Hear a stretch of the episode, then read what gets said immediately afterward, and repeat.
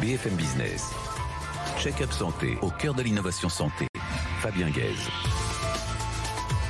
Bonjour à tous, ravi de vous retrouver sur BFM Business dans Check-up Santé. Vous êtes claustrophobe, agoraphobe, vous avez peur du vide, vous avez peur des insectes. Eh bien, ces phobies vont disparaître en quelques mois grâce à la thérapie par exposition à la réalité virtuelle. La société C2Care, leader mondial de cette thérapie, est avec nous par l'intermédiaire de son directeur général, Pierre Gadea. Elle est née il y a deux ans et dispose déjà d'un budget de 38 milliards d'euros pour aider les personnes âgées et les personnes en situation de handicap. C'est la CNSA, Caisse nationale de solidarité sur l'autonomie, cinquième branche de la sécurité sociale. Virginie Magnan, sa directrice générale, a l'immense charge d'améliorer les conditions de vie de cette population qui va croître considérablement ces prochaines années. Enfin, notre cher médecin généraliste, quel sera son rôle, sa place dans la société française du XXIe siècle? L'Académie nationale de médecine a établi un état des lieux et fait des propositions pour confirmer sa place indispensable. Et c'est le professeur Guy Valencien qui va nous en parler. Check-up santé, c'est parti.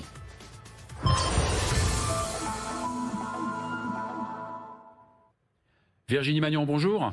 Bonjour. Merci d'être euh, sur le plateau de Check-up Santé. Vous êtes passé par, euh, l'IEP Paris, vous avez fait l'ENA. Et après un beau parcours dans l'administration publique, euh, vous dirigez la CNSA, la Caisse nationale de solidarité pour l'autonomie. C'est vrai que l'espérance de vie augmente et par conséquent le nombre de personnes âgées. D'où l'intérêt peut-être de créer cette cinquième branche? Tout à fait la société française est confrontée à une autre transition que la transition écologique, qui est la transition démographique. Euh, la euh, société euh, vieillit parce que la part des plus de 60 ans dans notre pays augmente et la part des plus de 75 ans aussi. Euh, euh, d'ici à 2050, euh, nous serons passés, nous aurons d'abord des personnes de plus de 60 ans qui seront plus nombreuses que les moins de 20 ans, et puis la part des plus de 75 ans qui aura pratiquement doublé pour passer d'un peu plus de 6 millions à un peu plus de l'ordre de 13 millions. Donc c'est un enjeu très important. Heureusement que la population globale ne va pas trop baisser par rapport à d'autres pays, hein, comme l'Italie, comme le, Japon, etc. Donc c'est vrai que cette branche n'est pas très connue. Parce qu'elle n'a pas de, guichet, c'est ça? Oui, d'abord, mhm. vous l'avez dit, nous sommes la dernière née euh, des mhm. caisses nationales de sécurité sociale. Euh, nous, avons, nous existons depuis deux ans, euh, le 1er janvier 2021, et notre spécificité dans, dans, cet environnement, c'est de ne pas disposer de caisses locales.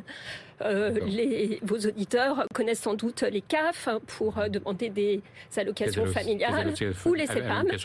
Nous, nous travaillons avec des acteurs territoriaux déjà en place, qui n'ont mhm. pas notre nom, euh, qui sont les MDPH, les maisons de l'autonomie, mais qui constituent d'une certaine manière un service territorial de l'autonomie qui nous appartient de consolider et de rendre visible.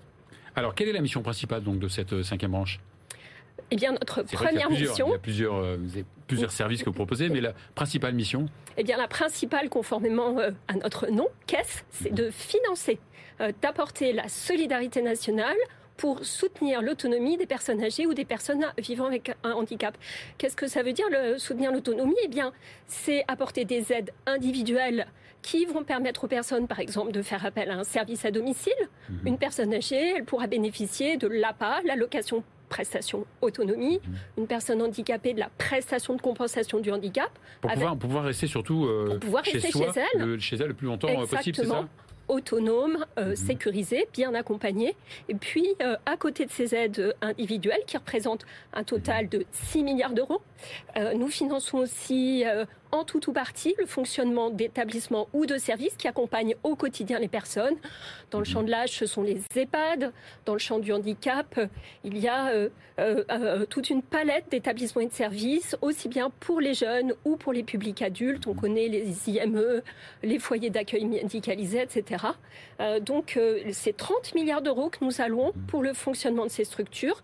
la création de la branche, qu'est-ce qu'elle apporte? C'est des financements renforcés de la solidarité nationale avec en particulier euh, le produit de la contribution sociale généralisée. Alors quand on pense aux personnes âgées, aux personnes en situation de handicap, on pense aussi aux aidants.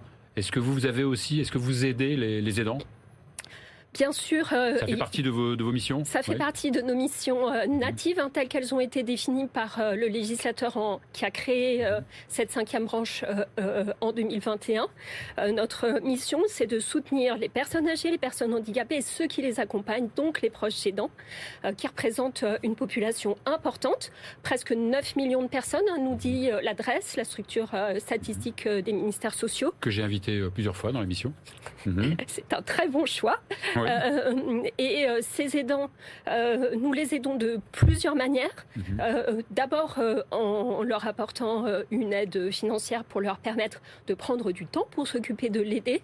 Mhm. parmi les aides déployées récemment, il y a ce qui s'appelle l'AJPA qui vient financer le congé proche aidant de l'ordre de 62 euros par jour pour un congé qui peut représenter jusqu'à trois mois sur la vie professionnelle de l'aidant. C'est aussi des solutions de répit, des plateformes vers lesquelles les aidants peuvent s'orienter pour mhm. bénéficier d'un diagnostic, de plans d'aide, de temps de répit, euh, que sous la forme d'hébergement temporaire ou d'aide à domicile. Donc voilà, des aides financières, des aides de formation pour que les dents soient plus armés hein, pour faire face à cette situation et des solutions. Alors justement, donc, quand on pense aux euh, personnes âgées et personnes en, en, situation de handicap, on pense aux aidants, on pense aussi au métier de l'autonomie. Bien sûr, puisque... Euh, Vous intervenez là aussi sur ces métiers, oui? Oui, les aidants, oui. Euh, nous, nous, intervenons pour une raison très simple. Mhm. Euh, les établissements et services qui accompagnent les personnes âgées et les personnes handicapées au quotidien ben, le font avec des professionnels.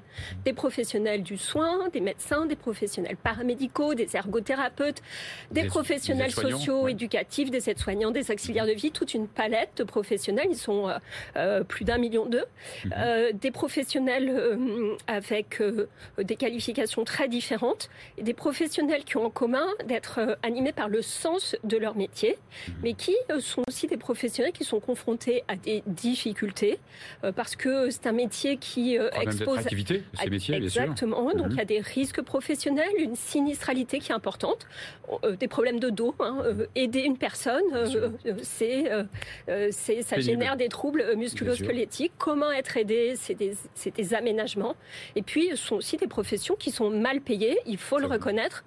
Et euh, euh, le gouvernement, la Caisse nationale, euh, finance des revalorisations substantielles dans le secteur de l'aide à domicile et puis pour les professionnels en structure avec le Ségur. Alors, vous avez créé un, portail qui s'appelle Mon Parcours Handicap. Juste quelques mots. Il, sert à quoi ce, portail Alors, nous avons créé ce portail, là encore récemment, dans le courant de l'année 2020. À partir d'un exemple australien à partir d'un exemple australien, mhm. tout à fait, euh, et à partir d'une recommandation euh, d'un rapport parlementaire, mhm. comme quoi les rapports sont importants, ils ne servent pas que à mhm. caler des coins de table, ils sont des aides à la décision. Euh, ce rapport, il s'intitulait Plus simple la vie, il disait que les personnes avaient du mal à accéder au droit, que c'était le parcours du combattant, et il formulait différentes propositions, parmi lesquelles celle de créer un grand portail en prenant l'exemple de l'Australie. Et qu'est-ce qu'on trouve dans ce parcours? Dans mon parcours Ouvert à tout le monde, évidemment. Bien sûr. Euh, d'abord, c'est un outil qui s'enrichit progressivement. Mhm. C'est important de le comprendre parce que les personnes qui vont se connecter, elles trouveront peut-être pas tout de suite la réponse à leurs besoins. Mhm. Donc, on l'enrichit progressivement. On trouve de l'information fiable, officielle et de référence mhm. parce que c'est un site en point gouv. Toute l'information qui est là, elle est vérifiée, elle est validée. Donc les personnes peuvent avoir confiance sur les droits, sur les aides, sur les démarches. Euh, on trouve des informations pour soutenir les parcours de scolarisation, les parcours professionnels. On trouve depuis très récemment des informations sur les aides techniques, c'est-à-dire des objets, des mobiliers, euh, des outils numériques qui mhm. vont permettre d'améliorer l'autonomie du quotidien des personnes pour euh, se lever, faire sa toilette, se nourrir, se déplacer. Donc c'est vraiment une mine d'informations et puis euh, ça va être une mine de services. Euh, très rapidement, on va pouvoir se connecter à sa MDPH par exemple au travers de mon parcours mhm. handicap, faire sa démarche en ligne, c'est prévu pour les prochaines semaines. Voilà, donc une information fiable on et du service. tout le monde d'aller sur ce. Ça s'appelle Mon Portail Handicap? Mon Parcours Handicap. Mon Parcours Handicap merci beaucoup, merci beaucoup Virginie Magnan, euh, directrice de la CNSA. On va à présent accueillir euh, euh, Guy Valencien de l'Académie nationale de médecine. BFM Business, check-up santé au cœur de l'innovation santé. Guy Valencien, bonjour. Bonjour Fabien. Alors je vais raccourcir votre CV, sinon on n'aura même pas le temps de, oui, oui, de oui. parler. Oui. Vous êtes membre de l'Académie de, de médecine, vous êtes président fondateur du fameux congrès CHAM euh, à Chamonix tous les, tous les ans. Euh, Est-ce que, dites, répondez-moi d'abord, avant votre rapport, à une question. Est-ce que le médecin généraliste est une espèce en voie de disparition? Alors c'est une question qu'on s'est posée Mhm. à l'occasion de, de- de- de- des auditions que nous avons faites pour, ce, Mhm. pour cet avis euh, de l'Académie. On s'est posé la question, est-ce qu'il va disparaître? Compte tenu de la poussée incroyable de l'intelligence- artificielle et de la montée en puissance des autres professionnels de santé Est-ce qu'il va se transformer en généraliste du petit, c'est-à-dire devenir tous pédiatres, enfin, pédiatres ou du vieux Mhm. Ou- gériatre ou Ou rhumato ou euh, gynéco ou, ou andrologue Mhm. pour l'homme, parce qu'on Mhm. s'occupe des femmes et pas des hommes. Et, et- et en fin de compte, là, on s'est dit, ben non. La solution, c'est que euh, on redéfinisse euh, le rôle et la Mhm. place du médecin généraliste dans notre société du 21e siècle. Alors justement, quand on dit maintenant que pour être un médecin généraliste, il faut 9 à 10 ans euh, d'études pour devenir généraliste ou spécialiste en médecine générale, on dit ça maintenant comme ça, euh, c'est vrai qu'il faudrait quand même peut-être raccourcir du fait que vous parliez de l'intelligence artificielle, des nouvelles technologies, Alors, il faudrait enlever... Oui, Non? oui, oui, mais bien évidemment. Enfin, cette, id- cette idée d'avoir voulu mettre dans les Mhm. déserts, hein, pour aller dans les déserts, euh, des jeunes euh, qui feraient un an de plus, avec des, des- des enseignants, des médecins euh, maîtres qui, seraient, qui sont déjà débordés dans les déserts, n'ayant pas le temps donc de former le jeune. C'est absurde. Et je pense que dans une suite licence, master, doctorat de 8 ans, voire Mhm. peut-être moins, mais de 8 ans, avec les éléments de la simulation aujourd'hui, on peut répéter toutes les Évidemment. figures que l'on veut, les, les cas On les plus rares mieux et plus vite. et ensemble, avec les autres professionnels. Et non pas tout seul, comme Alors, donc, l'Académie donc, a fait un super travail hein, sur la pratique de la médecine générale en France, un état des lieux et ensuite des propositions. Donc, je vais juste donner de- des chiffres euh, avant de parler des propositions. 100 000, à peu près 100 000 médecins généralistes, mais finalement, à peu près entre 40 et 45 000 qui, qui font vraiment de la médecine générale effective. Une population qui, est, qui vieillit, hein, puisque le- la moyenne d'âge chez les hommes, c'est 55 ans. Euh, c'est assez, euh, assez âgé. Et pour les femmes, c'est 47 ans. Il y a la population, la démographie médicale aussi est en, en berne. Hein. Absolument. 148 médecins généralistes pour 100 000 habitants, avec des disparités phénoménales. Hein. Mm. Seine-Saint-Denis, 60 médecins pour Mm. 100 000 habitants. Un médecin travaille 55 heures, 5 heures par semaine. Il touche à peu près 6 700 euh, euros par mois en ayant commencé à travailler à 30 ans, évidemment, et en Mm. travaillant 55 heures euh, par Ou- semaine. Ou plus, Alors, ou plus. Pardon Ou plus, oui. évidemment. Alors les propositions, c'est évidemment, c'est renforcer son rôle? De quelle façon? Bien évidemment, c'est parce que au fur et à mesure que nous aurons de plus en plus de technologies qui vont être même de connexion même de technologies connectées et qui vont nous indiquer l'état euh, du patient, euh, il faudra bien que quelqu'un assemble toutes ces données. Celles des autres spécialistes, c'est ce qui se passe chez les infirmiers, chez les kinésithérapeutes. Donc un médecin moins seul, un médecin Donc un médecin intégrateur, Mhm. assembleur de données. Chef d'orchestre Hein Oui, mais oui. oui, enfin, c'est, il, il est dans une équipe. Hein. Mhm. Il n'est pas au-dessus. Il est dans une équipe. Il a, le- il, il devra, je pense, coordonner, mais pas au sens des rendez-vous.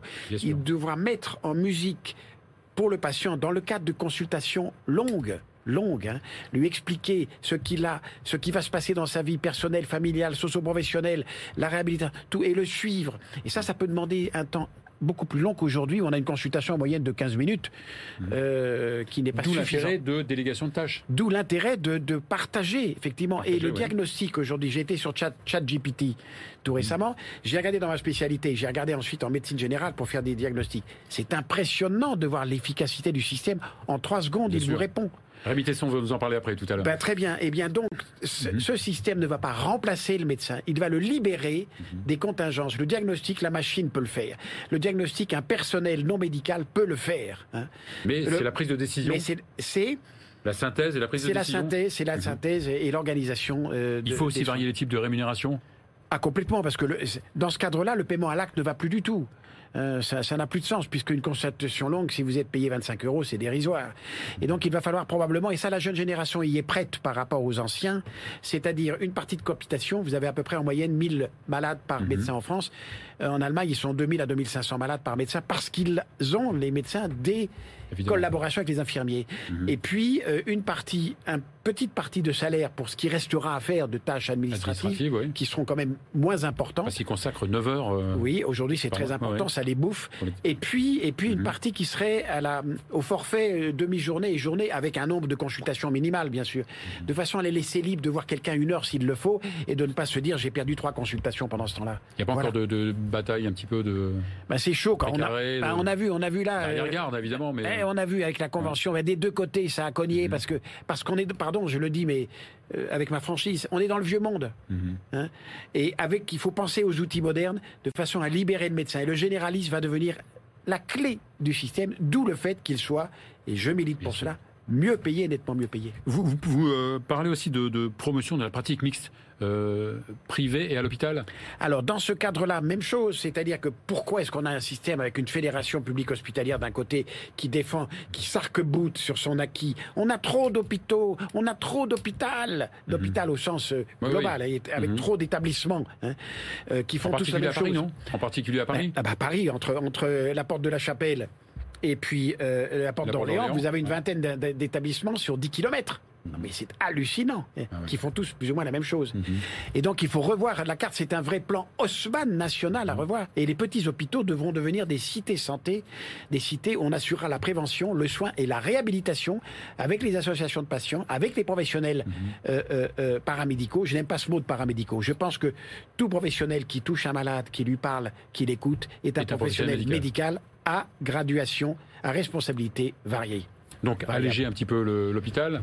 c'est Mais oui, et, et renforcer les maisons. Mais je crois que euh, Agnès euh, euh, Firmin-Lebaudot, qui va faire son tour de France des CPTS, a compris. Mhm. Et il faut multiplier les maisons de santé pluridisciplinaires Ouais. dans le cadre des CPTS et que l'hôpital, les petits hôpitaux Mhm. en fassent partie et qu'on puisse avoir un, un vrai système national de santé où les privés pourraient participer Mhm. aussi à l'hôpital et vice-versa. Mon espace santé, pour une fois, c'est une bonne chose? Mon espace santé. Oui, bien sûr, ça va Oui. dans le bon sens parce va qu'on va bon pouvoir sens. intégrer toutes les données et à chacun condition de former former. les, les patients, à condition de former les médecins. Ben, il faut former les patients, bien Ouais. sûr, et surtout les médecins. Oui, oui, tout à Pour fait. finir, ce rapport est disponible? Il est oui, oui, tout le monde? oui, oui, oui, on l'a, on l'a, on l'a envoyé au ministère et autres tout ça, et bien sûr, il va être disponible, bien évidemment, bien évidemment. pour, les, pour le grand public, pour les médecins Je pense, oui, oui, on va, on va, on va le distribuer, voilà. Merci Guy, merci Guy Voilà. Valencien, merci beaucoup. Au revoir Fabien. On va, vous revenez évidemment quand, vous- quand vous voulez. On va à présent accueillir Rémi Tesson, qui est le patron de Buzz e-Santé. BFM Business. Check-up santé au cœur de l'innovation santé. Rémi Tesson, bonjour. Bonjour Fabien. Vous êtes le patron de Buzz e-Santé, Exactement. plus gros influenceur e-santé euh, euh, de, de la Terre et de sa proche banlieue. Euh, on parle beaucoup, beaucoup du chat euh, GPT, intelligence artificielle générative. Est-ce que c'est vraiment une révolution, notamment dans le monde de, de la santé? Alors effectivement, c'est vraiment euh, un mot qu'il y a dans toutes les bouches depuis le, le début d'année, et même depuis décembre dernier. Et c'est ce qu'on appelle les intelligences artificielles génératives qui permettent de générer du texte ou du contenu. Et c'est quelque chose qui est en train de bouleverser énormément de secteurs d'activité, notamment le domaine de la santé. Dans quel sens? Alors aujourd'hui, on voit par exemple, notamment sur la rédaction de contenu, que ce soit de la rédaction d'articles scientifiques, ça peut être notamment un R&D, euh, ça peut être également la rédaction de, de contenu, d'articles pour euh, bah, des industriels, tout un tas d'acteurs de santé. J'aurais pu passer ma thèse avec le chat GPT. Exactement. Ouais. Aujourd'hui, Ça ça, donne beaucoup d'indications euh, très Mhm. intéressantes et très pertinentes euh, sur différents sujets santé. Vous pouvez l'interroger même sur certains symptômes et vous allez avoir tout un tas de, de solutions qui vont être, qui vont être Ouais. Proposées. est-ce que c'est fiable à 100% C'est fiable Alors aujourd'hui, Il y a la eu pas mal d'études qui ont montré quand même que parfois il y avait Ouais. quelques erreurs Alors, avec quelques erreurs, mais le niveau de fiabilité est à un niveau qu'on n'a jamais, euh, qui a jamais été égalé jusque-là, et qui ne peut que euh, et qui ne peut que croître et, et- et être de plus en plus important. Et ce qui est intéressant de voir, c'est que tous les grands acteurs du numérique se sont emparés finalement de ce sujet, puisque euh, ChatGPT, qui est, euh, qui est mis à disposition par une startup qui s'appelle OpenAI, a été intégré par Microsoft dans son moteur de recherche Bing. Bing. Et Oui. puis, euh, bah, tous les autres grands acteurs numériques ont emboîté le pas. Vous avez Google qui a lancé sa solution Bard, Amazon, euh, vous avez également euh, Meta, Facebook, et puis euh, d'autres acteurs qui commencent aussi à se lancer sur Donc c'est l'éloge de la paresse dans le futur? L'appareil, je ne sais pas. En tout cas, c'est une vraie technologie qui va être au service des praticiens, des patients, etc. Alors justement, petite euh, parenthèse, euh, si on posait la question à ChatGPT, est-ce que vous connaissez euh, Check-up Santé? Alors, j'ai posé la question à ChatGPT. Donc, il connaît bien l'émission Check-up Santé et son animateur. Donc, je vous rassure, Bon, vous êtes ouf, connu de. ChatGPT. Alors on termine par le- la, la start-up de, du mois Exactement. Donc, euh, eVirtual, Mhm. qui est une, une start-up qui propose un selfie vidéo qui permet, donc vous faites un selfie vidéo de 30 secondes et qui permet d'analyser euh, la peau euh, et, euh, et les, les- les éléments du visage. Et Donc pas mal de paramètres alors. et pas mal de paramètres, notamment les, tous les paramètres cardiovasculaires. Et donc, ils ont obtenu un, un label et une certification avec un marquage CE qui leur permet du coup de, de pouvoir avancer sur la- le développement de ce projet. Bon, ben, on les invitera dans le check-up santé. Merci beaucoup Rémi, merci. Merci Fabien. À très vite. BFM Business. Check-up santé au cœur de l'innovation santé. Pierre Gadéa, bonjour. Bonjour Fabien, merci de m'accueillir. Alors, merci surtout vous de, de venir de, de Toulon, malgré les, les problèmes de, de transport. Alors, vous dirigez la, la- la société euh, C2Care depuis déjà euh, 2015. c'est ça. Ça fait 7-8 ans. Vous êtes le leader mondial de la thérapie par exposition à la réalité virtuelle. On appelle TERV aussi. Alors, c'est- quoi exactement cette euh, euh, thérapie par exposition à la réalité virtuelle? Alors Sit2Care a pour mission depuis maintenant 7 ans d'aider les personnes en souffrance psychique en les aidant à retrouver autonomie et liberté face à des euh, handicaps euh, comme les phobies, les troubles du comportement alimentaire ou les addictions. Mhm. L'une des meilleures méthodes pour se débarrasser de ces phobies, c'est de pouvoir s'exposer dans des thérapies par exposition in vivo, dans le réel. C'est-à-dire que si vous avez peur du vide, vous allez avec votre psychologue, votre psychiatre qui va vous confronter à différents niveaux Mhm. d'exposition, de difficulté pour vous apprendre à maîtriser votre angoisse et votre anxiété. Or, quand vous avez peur de l'avion, Mhm. partir avec son médecin psychiatre ou son psychologue dans un dans avion, un ça va coûter cher. c'est pas, c'est pas possible. Tandis que là, vous embarquez dans un avion par la réalité, la réalité virtuelle. Exactement. On a exactement les mêmes ressentis en Mhm. pouvant faire une exposition qui est graduelle et couplée à des thérapies cognitivo-comportementales. On Mhm. apprend à maîtriser son anxiété. Alors, ça permet de, traiter principalement, hein, d'abord, les, vous avez commencé par ça, par, par les phobies, hein, la peur du vide, la maxophobie que je ne connaissais pas, la peur oui, de la peur de conduire. La claustrophobie, les- la peur des insectes, des avions, enfin, il y a, il y a exact. des, des dizaines et des dizaines de, de phobies. Exactement. Et surtout aussi. Et là, et vraiment, là, euh, scientifiquement, vous avez montré que ça marchait euh, Ben, écoutez, nous on a avec des résultats. euh, Exactement. Mhm. Nous, on n'a rien inventé. C'est les Mhm. thérapies par exposition en réalité virtuelle existent depuis plus de 30 ans. Aujourd'hui, nous, on a travaillé à la démocratisation de leurs usages pour les rendre accessibles au plus grand nombre, hein, que ça soit en institut, en hôpital ou maintenant à domicile. Au niveau des études, on a 22 centres hospitalo-universitaires avec lesquels on travaille, qui s'occupent de Mhm. faire la rédaction des cahiers des charges et des, et des protocoles. Donc, ça s'adresse, on a parlé des phobies, ça s'adresse aussi aux troubles anxieux, au stress, euh, le fameux stress qui a, qui a été provoqué par le Covid d'ailleurs. Oui, oui, Ouais. exactement. L'une des résultats, je pense que du Covid, c'est qu'on a pris conscience que la santé mentale était importante et il y a encore des séquelles. Aujourd'hui, avec énormément de burn-out, de phobie, des peurs de contamination, des Suicide, peurs de parler en, public. Mhm. Et aujourd'hui, la réalité virtuelle, couplée à un accompagnement thérapeutique, et c'est très important de ne pas déshumaniser le soin, d'avoir ces Mhm. méthodes, on ne joue pas à se faire peur, on est sur une ère thérapeutique, donne d'excellents résultats. Alors, comment ça marche, surtout? Alors- Comment ça se passe? Vous, vous vous vous abonnez, c'est ça, c'est un, un abonnement? Tout à fait. Alors, euh, Vous allez sur la société Situcar, évidemment, Exactement, sur le on site. va ouais. sur, euh, sur le site de, de vous avez un premier entretien qui est fait avec un psychologue pour qu'on puisse comprendre, un psychologue clinicien diplômé, Mhm. pour essayer de comprendre si on peut vous accompagner, pour comprendre quel est l'objet de votre phobie, et à partir du moment donné où on peut vous accompagner, vous allez commencer à faire des séances d'exposition qui au départ vont être guidées par Donc votre on vous fournit donc, non, mais pratiquement on vous va vous envoyer donc euh, par, par la poste donc un, un casque un casque c'est ça de réalité virtuelle Vous allez recevoir un casque de réalité virtuelle à la, la maison qui va vous permettre, avec tous les logiciels avec tous les logiciels qui sont préinstallés, Mhm. avec lesquels vous allez pouvoir commencer à vous exposer avec votre thérapeute. Et l'intérêt, c'est de pouvoir répéter, répéter les exercices pour retrouver en moyenne entre 4 mois et demi et D'accord. 5 mois Ouais. euh, une, une liberté, une autonomie. et avec à deux consultations par mois par un psycho. Deux consultations par mois par un psycho qui va vous donner les clés sur- Mhm. pour apprendre à maîtriser votre anxiété. Ouais. Et qui va peut-être un, un peu évaluer votre, vos progrès. Oui, il y a une Ouais. évaluation qui est faite pour justement cette graduation Mhm. et qui donne d'excellents résultats. Alors ça s'adresse aussi cette thé- thé- thérapie hein, euh, euh, par exposition à la réalité virtuelle, la TERV. Elle s'adresse aussi aux addictions, mais là il faut être vraiment dans un centre euh, Oui, adapté? on ne déclenche pas donc cette craving, cette pulsion de consommation, on ne déclenche pas cette pulsion une à domicile. bien sûr. Il faut Mhm. être en présence d'un soignant qui peut être capable de sédater et d'apporter les soins nécessaires en cas de, de, de craving qui est beaucoup trop fort. Alors vos clients, ce sont donc les, évidemment les, les patients, mais aussi les structures, vous disiez? Alors aujourd'hui, à hospitalière ou- on est à près de 200 000 expositions depuis notre création. On a plus de 2000 praticiens euh, qu'ils soient des libéraux, euh, Mhm. des hôpitaux et des cliniques qui se sont équipés. Et aujourd'hui, on suit euh, plus de, on a suivi plus de 600 patients en fait hein, aujourd'hui, Mhm. et euh, qui, on a aujourd'hui euh, une file active de 200 patients euh, qu'on suit. Avec des, des- des retours que vous avez pu évaluer quand même? Oui, c'est Ouais. très important pour nous avec les retours scientifiques, mais aussi d'avoir une grande efficacité, Mhm. puisque les, euh, euh, les patients restent en moyenne 4 Mhm. mois et demi. euh, et, et, et arrête, si vous voulez, on ne veut pas garder justement les patients, on veut que ce soit des thérapies qui sont des thérapies Mhm. brèves, efficaces, pour garder les patients le moins possible. Ça coûte combien? C'est 120 C'est bien euros par mois. quoi. Ouais. 120 euros par mois avec le matériel, donc c'est un casque professionnel euh, qui a une valeur de 700 euros, Mais qui est loué.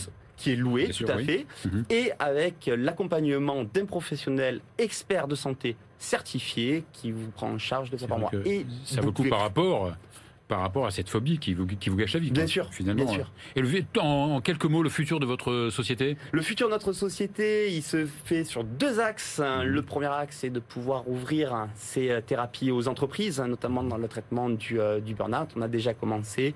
Et le, euh, le, le prochain axe, c'est de pouvoir euh, avancer et développer à l'international. Merci beaucoup, merci beaucoup, euh, Merci pour Pierre. Gadea de, de C2Care. Vous retournez tout de suite euh, à Toulon? Je reste encore un peu profiter de la vie parisienne. Très bien, vous avez raison. Et surtout des grèves et des. Merci beaucoup, Pierre Gadea. C'est la fin de cette émission. On se retrouve la semaine prochaine.